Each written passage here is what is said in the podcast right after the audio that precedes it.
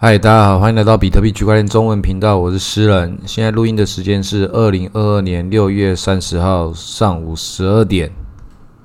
比特币的价钱现在来到两万点，以太币的价钱一千一百多点。那最近这个节目有什么好录的？其实我也不太知道。但是看现在这个最近很明显，大家都心里不太踏实。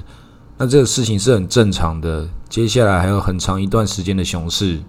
那我直接开门见山的直接讲，要是你是现在是短期的投资者，最好的结果就是直接把你所有的钱全部换成美金。但是更长期来说，当然比特币还是会继续往前走，但是我们还是要回到这个更贴近这个现实社会之中的一些经济状况。因为比特币，我们即便知道它是这个世界网络世界中新的货币、新的黄金。但同时，我们也知道，所有的网络世界上的所有的经济，一样来自于这些实体经济的流动，一样就是你必须要吃饱穿暖的，你才去想说其他娱乐性的或其他更内卷型的一些娱乐娱乐事业。那现在比特币很明显嘛，大家都日子过不好了，谁还去管那些娱乐啊？现在那些消费者什么什么指数一大堆。很多人在想说，现在比特币持续往下跌，是不是那些消费者信心指数啊？它那个指数还有分好多种不同的概况，就是有当下的、跟未来的、跟信心的这种。你看这些做传统金融的人，他们都知道去创造一些各种不同的数字，但不管那些数字长什么样子，它一定不是贴近真实的现实，一定都只是参考。但是他们为什么要把它做出来呢？因为这个数字本身。就像是你在那个学校里面，你写报告、写什么交作业，他就交出来了。交出来就是给你一个评分的标准，最终要给你什么样的分数，至少有一个理由。那现在这个比特币，它就其中一个被打分的一个一个选项。那我也必须要跟大家讲，虽然我一直在支持比特币，我一直继续的抱着比特币，但现在以我所看得到的未来之中。比特币它有很多的理由，它可以往上涨，但它又有很多理由可以往下跌。这听起来像是废话，但是同样的废话，你把它拿到美股，拿到其他地方去，都是一样的。全世界所有东西它都只是泡沫，只是这个泡沫是什么样的形态。现在美国股市可能面临的全世界最大的一次泡沫要被戳爆的一个状态，然后比特币的这个市场，它就在这个地方。一起被戳爆，但是我们也都知道，比特币为什么会存在，正是因为我们对这个传统金融的控诉。但是你要理解一个现实，叫做比特币它会涨会跌，它既然本身是一个金融商品，它就必须要跟这个传统金融有所挂钩。加密货币要如何走到这个真实的世界，就是两个方向，一个是往这个实体经济，一个是往那些现在他们在讲那些元宇宙。所以这两个方向一定都要往下发展。那这两个方向，我们现在很明显看到嘛，这两个方向都没在都没在搞什么事情嘛，都没什么搞头。这个叫基本面。虽然很多人讲说比特币没有基本面，事实上还是有的。但现在这个基本面必须以我立场来说，我看不到这基本面的实际上推展有多少。虽然一直在往前推进，比特币的节点越来越多，接受比特币的商家越来越多。比特币也是继续的在开发一些闪电网络啊、RSK 智能合约这些有的没有的，也有一些比特币的传统的比特币教徒也讲说，比特币最终会覆盖的这些所有的事情，会让一些以太坊都没有什么生存下去的理由，这是他们讲的，我们也只可以认同一部分。但是虽然我讲了这么多东西，讲的好像很悲观，我们还是有一些好消息啊，就是他们要把那个 ETF。做空的 ETF 把它往前推进，那这个做空的 ETF，有些人的直觉就觉得说，干现在是不是要做空了？是不是这个连做空的衣服 ETF 都出来了？实际上就是要有一些资金可以走到做空的地方，更大的阻力才可以去收割它，它才有涨的理由。因为比特币正如同我刚刚讲的，它在往两个方向进展，我都觉得。很缓慢，但大家对他还是有一定程度的信心，那就代表说，他从以前到现在，他都是我不管这些事情的进展好好或是不好，我不管我现在走到哪个程度，该怎么开发怎么开发，但主力要怎么炒作可以不不管这些的内在需求。但如果你是跟我一样作为比特币的教徒的人，你就这些事情都要忽略它，它就是一个很长期的事情。因为我一直以前在里面在节目里面也都讲过。所有真正的所有的价值都不在于这个比特币、黄金、美元说了什么事情，所有的价值都来自于所有的底层人民的技术以及劳动，这才是这个价值本身的真实性。比特币只是对于传统金融的一个控诉，它打造了一个更公平的一个结算机制。所以在这个熊市的时候，这个熊市可能会继续走很多年。在这个熊市，我们必须要先认定一下，你为什么从最一开始你要这样投资？现在已经跌到这个两万点了，意思就是之前只要在这个两万以上买的人，全部都被套牢。那我要跟大家打个预防针，我真的也有可能觉得，接下来可能走到这个减半的时候，它可能还是不一定会走回牛市哦。但是如果要走回牛市的时候，减半是一个最合理的其中一个理由。但不会走回牛市的东西，为什么会有这个讲法呢？因为你可以参考以前的数据，美国之前也有经历过大萧条，那个大萧条也很多年呐，八九年、十年。那这一次很有可能是一个最大的大萧条之一，这个可能会比以前要更屌。那我自己是觉得，这都是这个世界之中，我们人类就在这个所有的这个金融的循环跟说我们各种欲望的循环之中，互相的碰撞。那至少在我们短期之中，我们还有记忆的这一百年来，我们还可以看到这个第一次世界大战、第二次世界大战，接下来大家就可以看看第三次世界大战什么时候会发生。因为正是我们拥有很多的我们没有办法处理的一些矛盾，这些矛盾最终就要用这些战争来发生，去让它去消化这些所有的苦难。那这些事情，你就是做好你自己本来该做的准备就好了，不要去对自己到底身处于哪个阵营，因为所有的战争都是至少现代战争都是国与国之间的。那我们可以看到这个乌克兰跟俄罗斯之间的这个战争，现在搞成这个样子。那我们可以看到这个独裁者普丁多么的优秀，在他的控制之下，现在卢布成为这个全世界最强势的货币之一。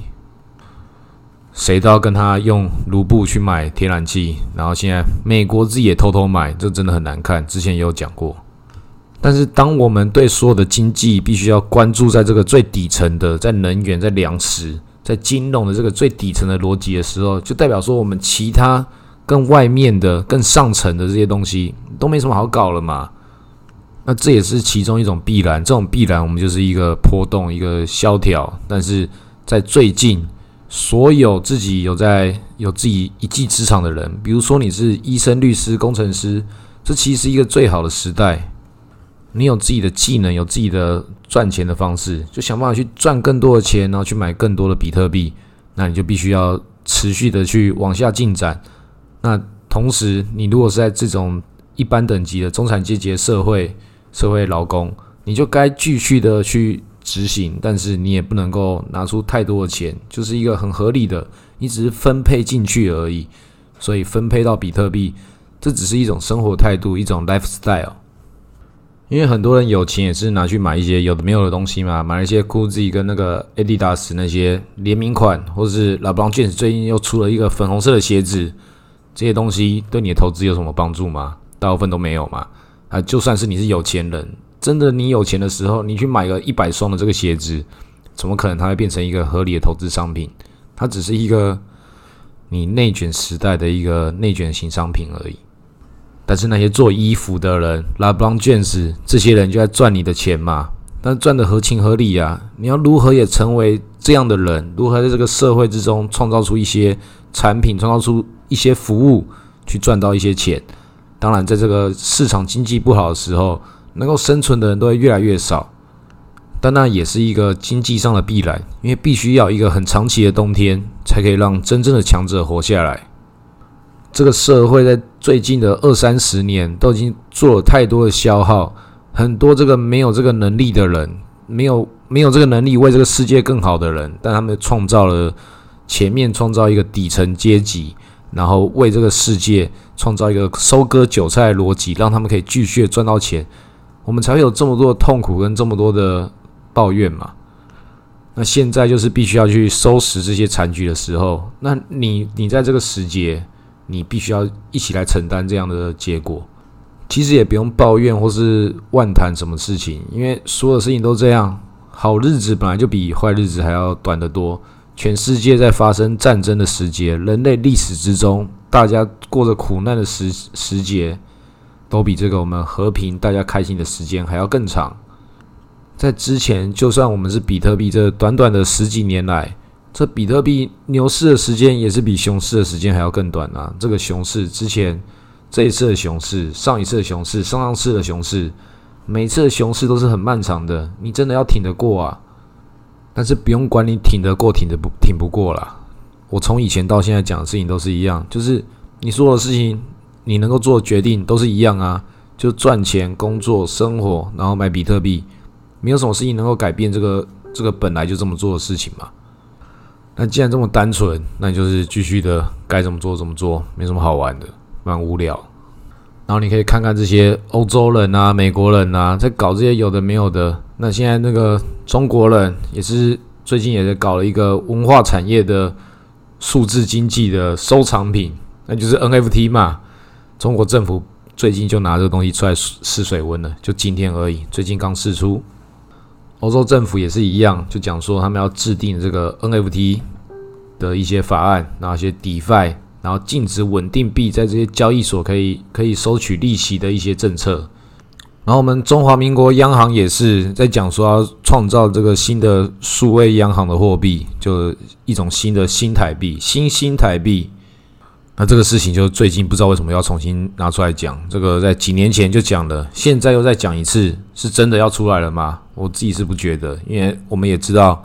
中华民国政府一直以来在这种金融政策上面。都是抄美国作业啊！美国叫你怎么做，你就自己去填空题，你一定要填到他想要的答案，他才让你过关。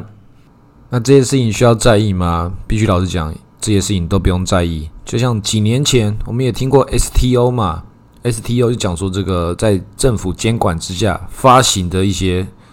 一些好像是代币，又好像还是一些什么一级市场的一些股票，到底是什么东西？这些事情就是创造新的一些募资逻辑。那这个募资逻辑，它当时又有 regulation A、regulation D、regulation S。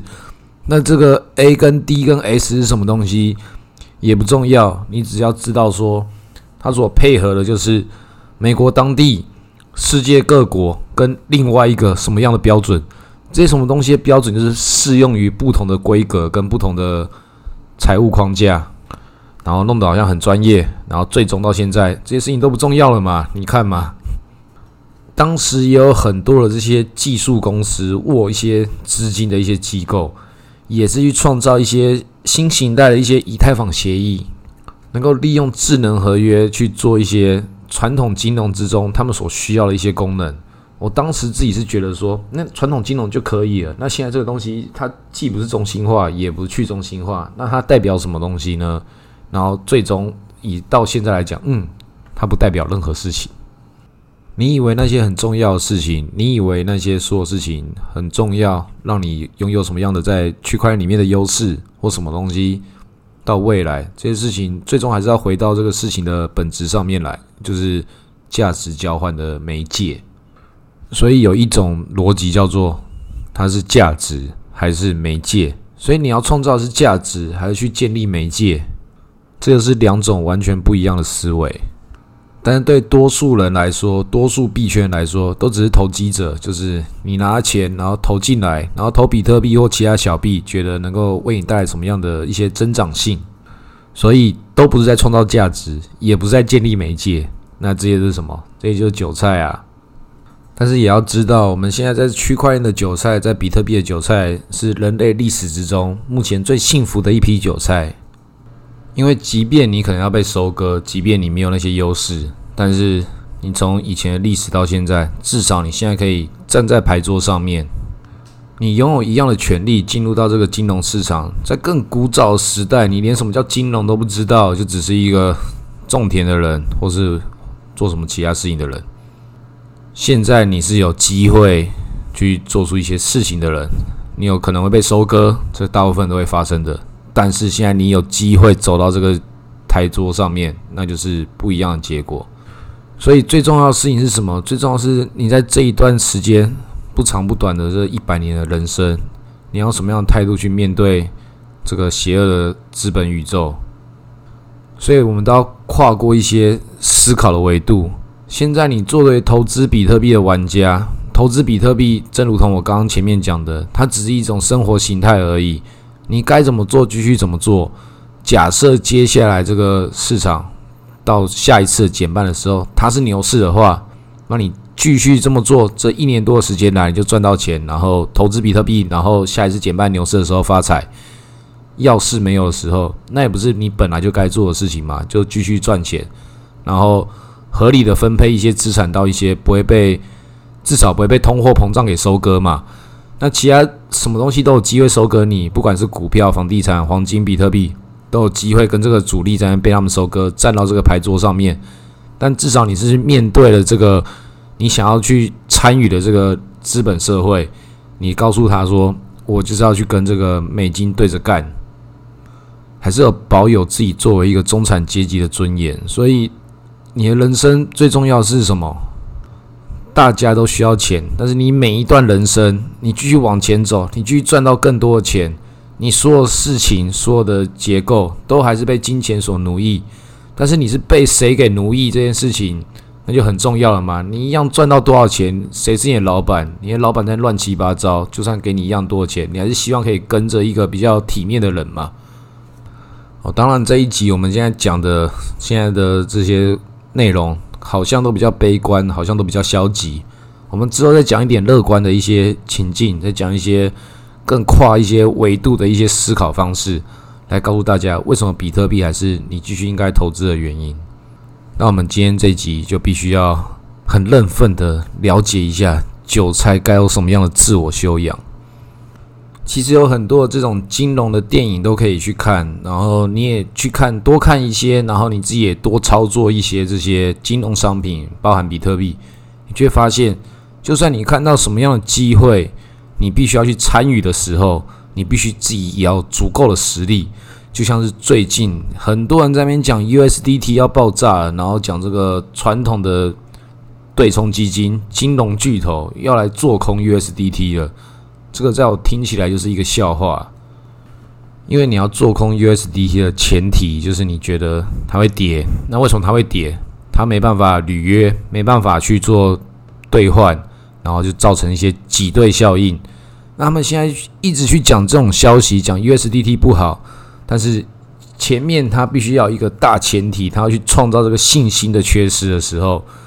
它前面要先买一大堆的 USDT 才有办法做空，诶。它并不是就是说你要做空就可以做空，